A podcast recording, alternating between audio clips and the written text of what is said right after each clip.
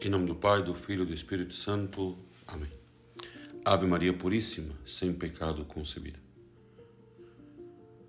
Hoje, 7 de janeiro, contemplamos o Evangelho de São João, capítulo 2, versículos do 1 ao 12.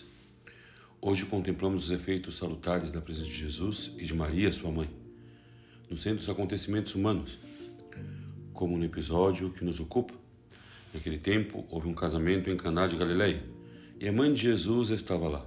Também Jesus e seus discípulos foram convidados para o casamento.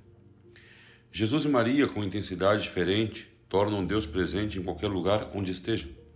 E onde está Deus, aí há amor, graça e milagre. Deus é o bem, a verdade, a beleza, a abundância. Quando o sol difunde seus raios no horizonte, a terra ilumina-se e recebe calor e toda vida trabalha a produzir os seus frutos. Quando deixamos que Deus aproxime o bem, a paz e a felicidade crescem manifestamente nos corações até então talvez frios e adormecidos.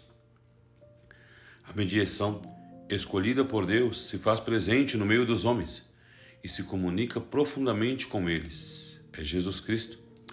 A obra de Deus, ao chegar ao coração do mundo, através da humanidade de Cristo Jesus, e depois de através da presença de Maria. Os noivos de Caná pouco sabiam sobre aqueles convidados para sua boda. O convite correspondia provavelmente a alguma relação de amizade ou parentesco. Naquela altura, Jesus ainda não tinha feito nenhum milagre e desconhecia-se a sua importância. Aceitou o convite porque é a favor das relações humanas, importantes e sinceras, e sentiu atraído pela honestidade e boa disposição daquela família. Por isso se fez presente, estava presente naquela celebração familiar. Este início dos sinais, Jesus o realizou em Caná de Galileia. João capítulo 2, versículo 11.